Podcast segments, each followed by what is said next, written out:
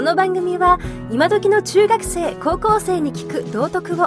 寺西幸人がお届けします。先生方お楽しみください。保護者の方もどうぞ。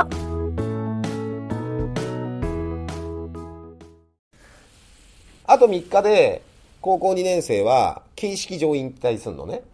綺麗さっぱり引退してくださると思うんですけれど残務が山ほどあるようなんで多分毎日クラブに参加してくれるのかもしれない。で、えっとまあ、高校2年生にお願いするのはまず貸借対照表をちゃんとしてねっていう話ね。貸借対照表とあの、ね、あの使ったお金ね。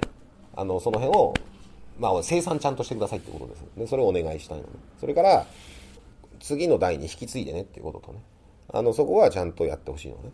で、えっと、中学3年生と高校1年生が実質今後のクラブのを運営していくことになると思うのね。昨日とかすごく皆さんからするとよくわかんないことで寺西は怒ってたのかもしれないよ。だけど、ある程度背景は知っといてもらわないと困るなと思ったから聞いてもらってたのね、昨日ね。言いたいことは、中学3年生、高校1年生がこれからクラブを運営していくのね。僕自身が思うことを言うと、今クラブ活動は元気がないのね。で、なんでなのかなっていうふうに思うと、皆さんがいろんなことを発信してないっていうのはすごく大きいと思ってるのね。と、エコランのことで言うと、エコランは過去には700キロぐらいまで行ってんのね、記録がね。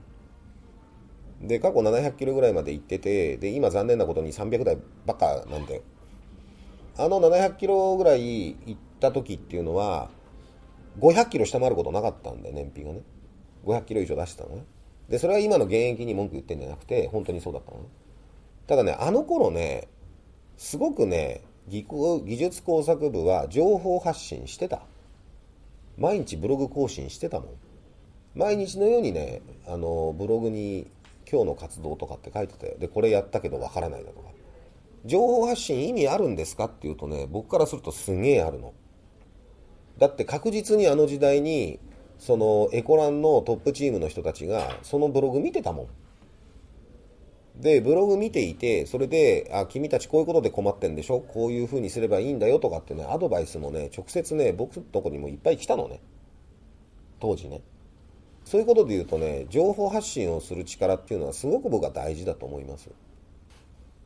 はい、それで、その情報発信をきちっとね、してた時代っていうのは、俯瞰して自分たちのクラブ活動のやってることを見てるわけね。自分の活動を第三者の立場で見ないと、やってることをブログにまとめるとか、レポートにまとめるとか、文章にするってできないんだよ。で、それがすごくいいのね。だから何かものを作るクラブ活動って独りよがりになるんだよ。これさえできればとか、これさえやればみたいに独りよがりになるのね。だけど、クラブ活動でやるっていうのは、なんとの、僕のイメージでは役割があるのね。で、役割って何？っていうと、誰かのためになるのね。必ずね。で、そうじゃないと、クラブ活動でやる意義って僕はないと思ってるんですよ。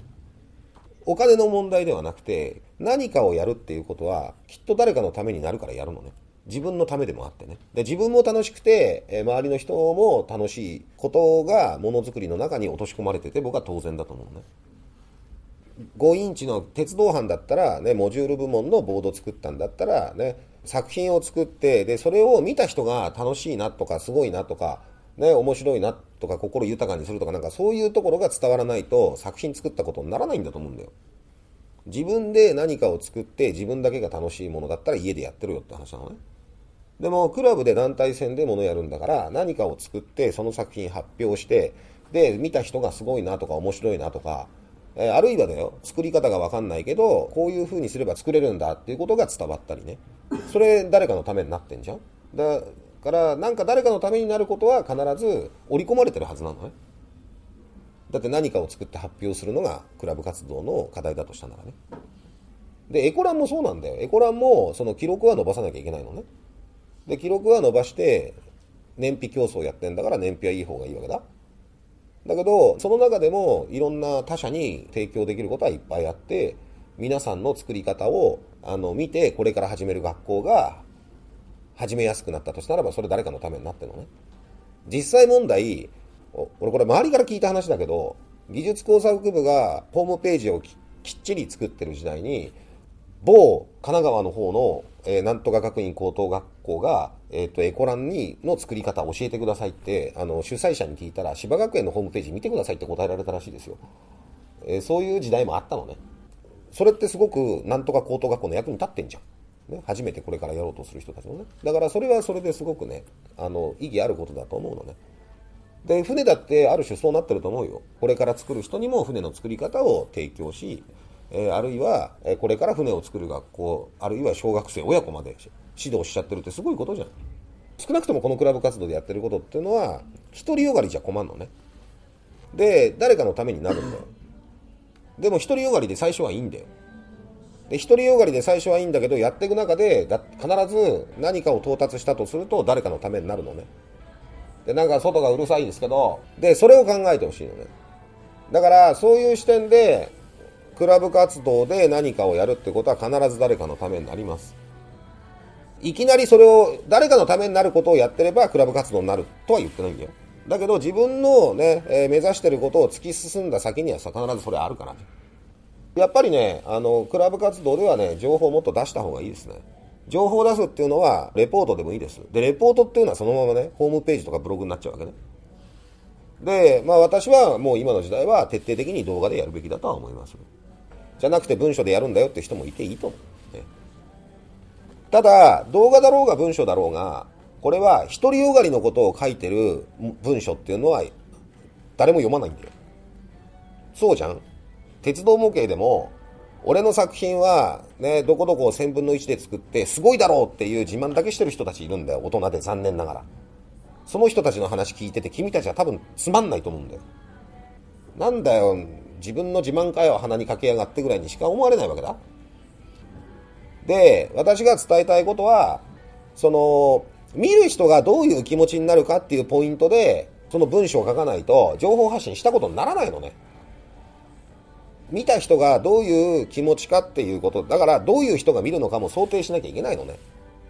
だから、まあ皆さんの場合だと、小学生が見た時にどう感じるかっていうポイントで説明書きをするっていうのはすごくいいと思う。だって品物だけ見てもさ、小学生がどうやって作ったのか何なのかよくわかんないわけじゃん。だから優しくこれはこういうもんでこうでこういうことを目指して作ってんだよっていうのはそれはすごく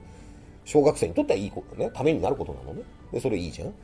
あるいは、えー、これから初めて船作ろうとか、ね、エコラン作ろうかとか、そういう人たちに僕たちはこうしました。こういうところが困りました。これはこうやるとうまくいきます。こういう部品はこういうふうに調達するといいですねっていうことを書いていくのは、それはそれですごくいいこれから始めようとする人からするとすごくいいことじゃん。で、皆さんがやるとするとどっちかしかないと思うんだよ。小学生向けがこれから始める人を対象に書くのがいいと思うんだよ。で、それは徹底的にやるべきだと思いますよ。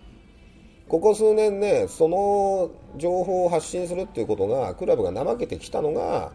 やっぱりちょっとクラブが今残念な結果になってるのが原因だと思う。だから、その学園祭終わったら、学園祭でいろんな展示物があるんだろうから、やっぱり、あの、徹底して情報を発信した方がいいと思うし、で、中3高1は、あの、ちゃんとこれホームページをちゃんと立て直した方がいいと思うな。今、技術工作部を、例えば Google で検索しても、昔のばっかり出てくるし、最近の情報全く出てこないのね。アクセスできないのね。で、それっていうのは交通、見る人からすると、技術工作部っていうと2010年以前の情報ばっかり出てくるわけだ。検索してみ、自分で。ね。だから、その交通整理できてないのね。最新の情報に行かれないわけだ。だからやっぱりそこはホームページも直さなきゃいけないし、あの、それをやるべきだと思います。えー、くどいですけど、もう皆さんに、その、ね、えー、気にしてほしいのは、ね、あのすべてのことがそうなんだけど、展示物展示するのだってそうだよ。これから教室展示の準備するんだろうけれど、小学生の立場で考えて展示して、そうすると小学生エコランカー見てもなんだかわかんないんだよ。自転車のタイヤがついてるけど、これ人乗れるのってところから不思議に思うわけだ。だって船だって多分、ポイって置いてるだけだと、これ浮くんですか？から質問になるんだよ。おそらく。それからこれ作ったんですかっていうのも不思議なんだよ。初めて見た人の感性はそんな感じなんだよ。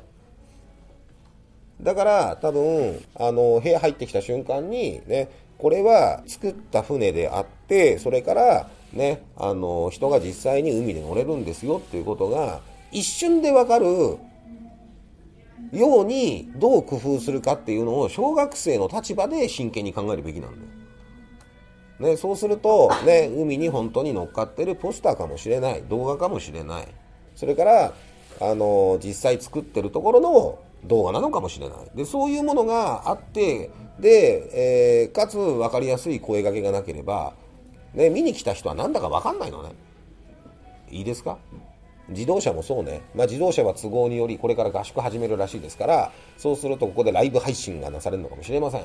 でもライブ配信がいきなりある学園祭ですよ、こう。学園祭の教室に来て、いきなりライブ配信の映像があってもだよ。ね、見た人はなんだかわかんないのね。なんだろう、これ、よその、ね、エコランの大会やってんのかなとか、全然違うこと想像しちゃうわけだ。ね、だから、それがライブ配信やったとしたら、その下になんでライブ配信が今なされているのかという背景をちゃんと一瞬でわかるように展示が必要だよね。そうすると、ボディの一部がここにあんのかもしれない。あるいは、え、CNC 加工機で切り出されたものがいっぱいあって、ね、え、これが今、どこどこに出張中って何のかもしれない。ね、小学生が見たときに、ああ、なるほどっては、一瞬でわかるような工夫は、小学生の気持ちになって考えないと、わかんないんですよ。で、それはブログを書くのも、動画を作るのも全部一緒ね。だから動画を見て僕がダメっていうのは、誰に届けてるか、届けてる人の気持ちになって作ってないからダメねって言っちゃうのね。でそれは皆さんも理解してもらえると思うのね。で、鉄道も一緒ね。だけど、ね、鉄道の場合、あの、あれ何を小学生に届けたいの？そこのコンセプトずれてると展示わかんないよ。ジオラマの作り方を説明する、あれはブースですか？鉄道模型たくさん持っててすごいでしょっていうのはただの自慢で見た人面白くないのね。小学生にどう届けたいかっつったら、あの部屋だとちょっとよくわかんないんだけど、ジオラマはこうやって作るんですよっていうところがコンセプトになるのかもしれないよ。そこがブレた展示は見てもわかんないです。だから、これからね、中3高1がここのクラブを運営していくことになるんでしょうから、もう伝えたいことは、まあ、学園祭なら小学生の立場で、コンテンツをやっぱり動画、それからブログなどで作ることは積極的にやってほしいし、その時に誰に見せるかっていう観点で、えー、書くべきです。動画を編集するべきです。で、それやったとしたならば、クラブはすごくね、良くなると思うし、やりがいもあると思います。だって自分が向き合ってるものを他者の立場から見てどうなのかなっていうふう考える時間をすごく持つことになるんで、それ大切なのね。それをみんながね、えー、徹底的にやって、で、えー、今度中3と高1が協力し合うと、同じことやってても結果は変わると思います。いいですか？ね。あのー、出る結果は、高校2年生の前で言うと、ね、失礼ですけど、えー、この1年の結果とは違う、もっと素晴らしいパフォーマンスが出せるんではないでしょうか。私はそう思います。